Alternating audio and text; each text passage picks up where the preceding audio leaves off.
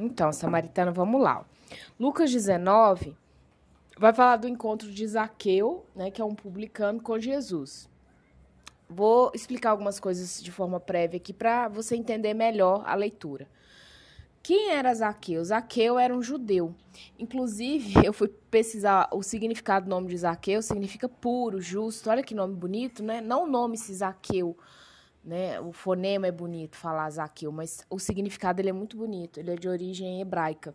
Né? É, significa puro, justo, é muito top. E ele era um publicano, inclusive ele era chefe dos publicanos. Ele era o chefe mó de um povo odiado pelo judeu. Por quê? o publicano ele era um coletor de impostos para os romanos. Então o povo judeu se via traído por aquela, aquele homem que era judeu e ele meio que se convertia a Roma e ali ele é, eles viam como usurpação, né, a, a, taxação de Roma. Tipo assim, é um império. É, ele invade um outro império. Então eles pensam, poxa, a terra é nossa, o peixe é nosso, o trabalho é nosso, por que, que eu tenho que pagar uma taxa daquilo que é meu? Mas como foi um povo que foi, né, ali é, engolido por uma outra nação, por um império, era comum naquela época. Mas eles viam o judeu que trabalhava para Roma como um escárnio, assim, era como um assassino, como alguém indesejável. Tanto é que eu indiquei em outro podcast para vocês estarem assistindo um, seriado, né? E nesse seriado é muito engraçado porque Mateus, né, um dos discípulos, ele também foi um publicano, não como Zaqueu. Zaqueu era chefe. É, ele era como se fosse um empregado.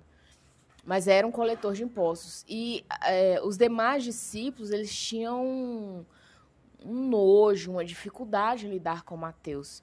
Primeiro porque ele era muito pragmático, né? Quem lida com cálculo, naquela época não se tinha calculadora, era tudo na cabeça, se guardava tudo em papéis, anotações, afim.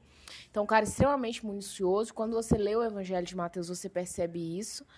Né? E segundo, porque os judeus tinham é, nojo mesmo, eles tinham horror. Né? Para eles era assim, para os discípulos, como que Jesus chama um publicano para ser um discípulo. Para eles era uma coisa inaceitável, mas Jesus a todo tempo ali contorna.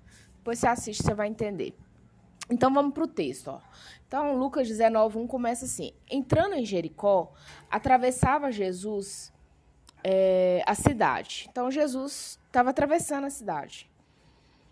Eis que um homem chamado Zaqueu, maioral dos publicanos e rico, por isso que eu falei que ele era o chefe, né? O maioral é o chefe, e rico tem gente que acha que Jesus não gosta de rico. Para com essa idiotice de achar que Jesus não gosta de rico, não gosta de gente intelectual. Pelo contrário, quando você lê o livro de, de Daniel, gente, Daniel. Daniel foi um cara extraordinário na ciência, na cultura, em tudo que você puder imaginar. Ele era ele era o top de linha. Então Deus ele se apraz, ele se agrada dessas pessoas. Procurava ver quem era Jesus, mas não podia por causa da multidão, por ser ele de pequena estatura. Então, Zaqueu, é, alguns falam que ele era um homem mais baixo mesmo, outros falam que ele era um anão, não sei. Mas, de fato, ele não conseguiria né, enxergar Jesus de onde ele estaria por causa da altura dele. Então, correndo adiante, subiu em um sicômoro. É, é uma árvore típica da região, uma árvore é, que ela dá figo ela é da família da figueira. Então ele subiu nessa árvore a fim de vê-lo, porque ali havia de passar. Então ele procurou o caminho, né? É, como nos dias de hoje você tem as ruas, vielas, estradas, avenidas, ali você já tinha um sistema de logística né, para as pessoas irem e virem. E ele já sabia que ali seria o trajeto de Jesus, ele escolheu essa árvore de forma pensada. Quando Jesus chegou àquele lugar, olhando para cima, então, olha só, Zaqueu estava superior a Jesus. Ele subiu na árvore não só para ele conseguir enxergar Jesus, mas ele estava é, bem superior ao olhar de Jesus. Jesus teve que olhar para cima para enxergar ele. Disse-lhe: Zaqueu, desce depressa, pois me convém ficar é, hoje em tua casa. E é interessante Jesus usar esse termo de pressa, né? É, será que Jesus estava com pressa mesmo que ele descesse? Ou será que Jesus queria ver o interesse do coração dele, né? Porque o arrogante, o sorbeiro, você fala assim, anda rápido. A pessoa não vai andar rápido. E aí, no versículo 6, fala assim, ele desceu a toda pressa. Então, assim, ele nem usou de pressa, ele usou mais pressa ainda. Ele né, é, acelerou, como se diz. E recebeu com alegria. Recebeu Jesus com alegria. Todos os que viram isso murmuravam, dizendo que ele se hospedara com um homem pecador. É interessante a murmuração, assim, a gente, principalmente no Antigo Testamento, você vê muito ela, né? Com o povo ali quando eles saem do, do Egito. E isso foi uma das causas do povo não entrar na Terra Prometida. O que, que é a murmuração? É um som breve e baixo. Se você vai no dicionário buscar informação, é, sabe, meio que um cochicho entre as pessoas, né? É, e a Bíblia fala que Deus ele abomina a murmuração. Tanto é que fato é, de quem saiu do Egito que entrou foi só é, Josué e Caleb. Os demais ficaram todos para fora. Inclusive Moisés não entrou na terra prometida, ele viu de longe, mas ele não entrou. Porque Deus ele tem horror à murmuração. E Jesus é 100% homem, mas ele é 100% Deus. Então, relendo o versículo 7, fala assim, ó, todos os que viram isso murmuravam dizendo que ele se hospedara com um pecador as pessoas, assim, a multidão seguia Jesus, mas elas não entendiam quem era Jesus. Elas gostavam de ver o espetáculo circense, né? Porque você pode falar assim, poxa, mas você está falando que Jesus era um palhaço? Claro que não. Mas é, elas não tinham seriedade naquilo que elas viam. Então, por isso, para elas, aquilo era um espetáculo circense. Não que Jesus fosse um palhaço e um circo mas para elas era algo novo, algo, mas não era algo que tocava o coração delas, só era um espetáculo, era algo assim, uau, fenomenal, né? É, tem um, um, filme que é o Truque de Mestre, que é muito interessante, que eles fazem, é, eles propositalmente, eles fazem várias, né, truques e tal, e cada vez mais a multidão vai aumentando. Quem já viu esse filme né, vai lembrar dessa cena. Então, cada espetáculo que eles faziam, a multidão de pessoas ali ia aumentando. E eles faziam isso de forma proposital, porque é, no último espetáculo, com um volume muito alto de pessoas, eles iam fazer um grande roubo, uma grande situação lá, e eles precisavam disso mesmo, de um grande público, né? Mas as pessoas nem entendiam o que estava acontecendo ali por trás. Quem entendia eram os detetives, as pessoas estavam ali para é, né, sondar aquela situação, porque havia mexido em dinheiro e tal. Mas você vê a mesma coisa aqui com Jesus. A multidão seguia Jesus, mas eles não tinham noção do que estava rolando por trás. O intuito ali era um espetáculo. E aí, o que, que eles murmuravam? Nossa, mas ele vai para casa um pecador? Isso é um absurdo, que coisa horrível e tal. Mas se eles fossem pessoas que entendessem, você teria não, tá tudo certo, Jesus veio para isso mesmo. Versículo 8. É... Entre mentes, Zaqueu se levantou e disse ao Senhor: Senhor, resolvo dar aos pobres a metade dos meus bens. E se em alguma coisa tem defraudado alguém, restituo quatro vezes mais. Defraudar, a Bíblia usa muito a palavra defraudar para falar com relação a sexo, né? Um exemplo, Paulo fala muito em defraude, que é o que? Se você tem relação sexual com uma pessoa, mas você não tem o intuito ali de casamento, família, você está defraudando aquela pessoa, você está é, roubando ela, você está roubando o tempo dela, você está iludindo. Mas aqui nesse caso, né, esse defraudar aqui fala de roubar com fraude. Né? É uma forma fraudulenta de roubar. Não é um roubo, tipo, um exemplo, amor armado. O cara chega, põe uma arma na sua cabeça e rouba seus bens. Não.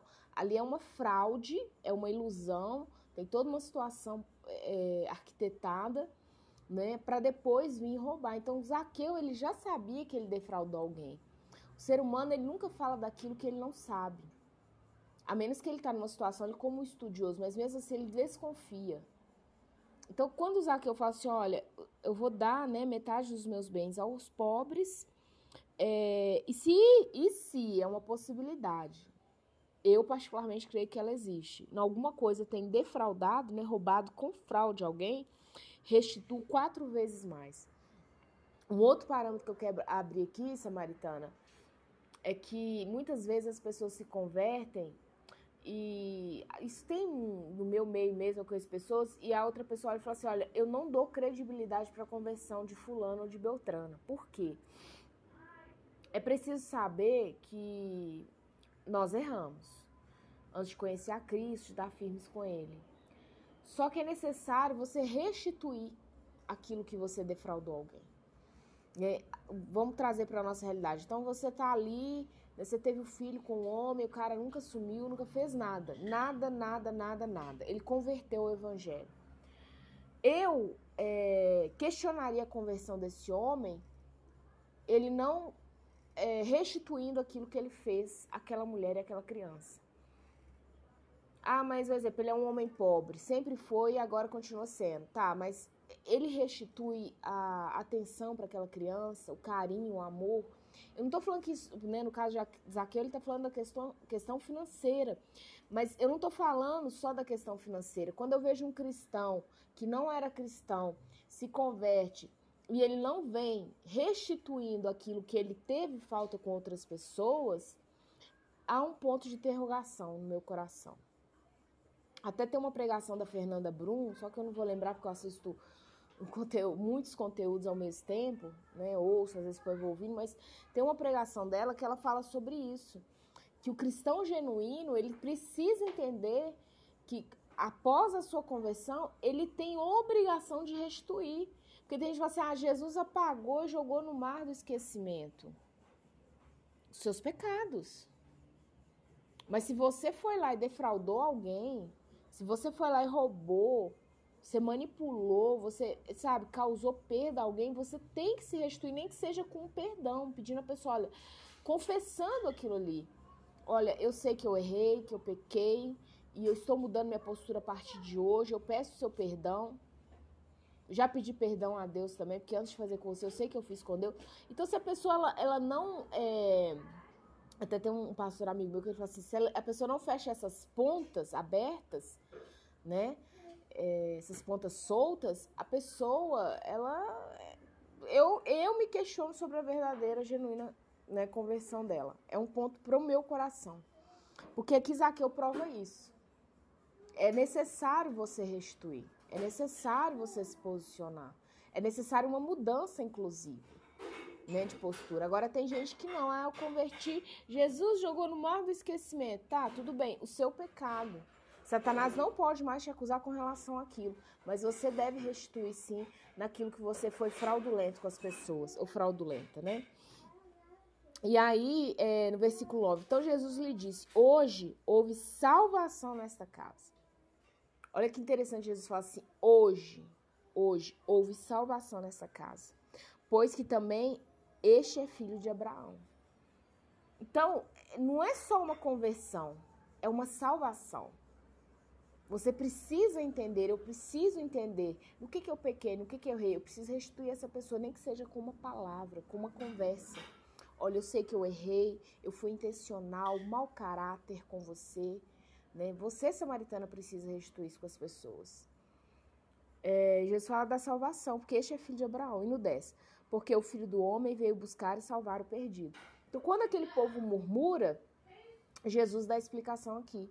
O filho do homem veio buscar e salvar. Buscar para onde? Para o reino. A todo momento aqui, Jesus fala do reino. Que reino é esse? O reino eterno.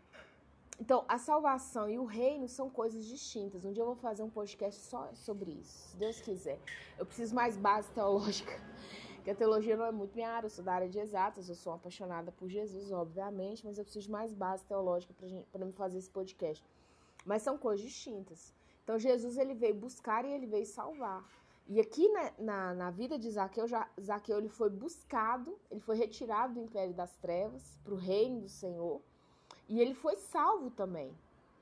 Né? A casa dele, né? Porque quando Jesus fala assim, olha, hoje houve salvação nesta casa. Porque ali, suponhamos que eu fosse um homem casado, com filhos, com servos e servas, todas as pessoas ali na casa dele estavam assistindo aquilo ali. E não tinha como a ação daquele homem não impactar os demais. Talvez você fale assim, poxa, mas só a presença de Jesus por si só impactaria. Assim, com muito respeito, Jesus é o meu tudo, ele sabe disso. Mas a ação daquele homem que vive o dia a dia com aquelas pessoas, de falar, olha, eu vou restituir, eu vou dar metade do que eu tenho aos pobres, né? A mulher daquele homem deve ter olhado e falado assim, meu Deus, o que aconteceu aqui?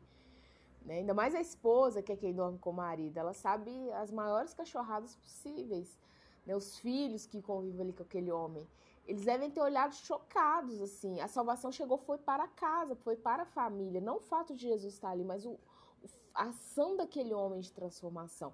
Nossa, Maritana, precisamos ser mulheres de ação transformadora. As pessoas precisam olhar e ficar impactadas. Falar assim, não, o que está acontecendo aqui? Deixa eu ver, o que está acontecendo? É tão surreal a ponto de Jesus falar assim, ó, hoje nesta casa chegou a salvação, porque a sua vida, ela vai resplandecer tanto a glória de Deus, tanto a luz do Senhor, que não cabe mais trevas na sua casa. Né? Essa palavra é uma benção. Eu amo esse encontro de Zaqueu com Jesus, ele nos fala muito. Depois você relê e que você possa tirar pérolas de tudo isso.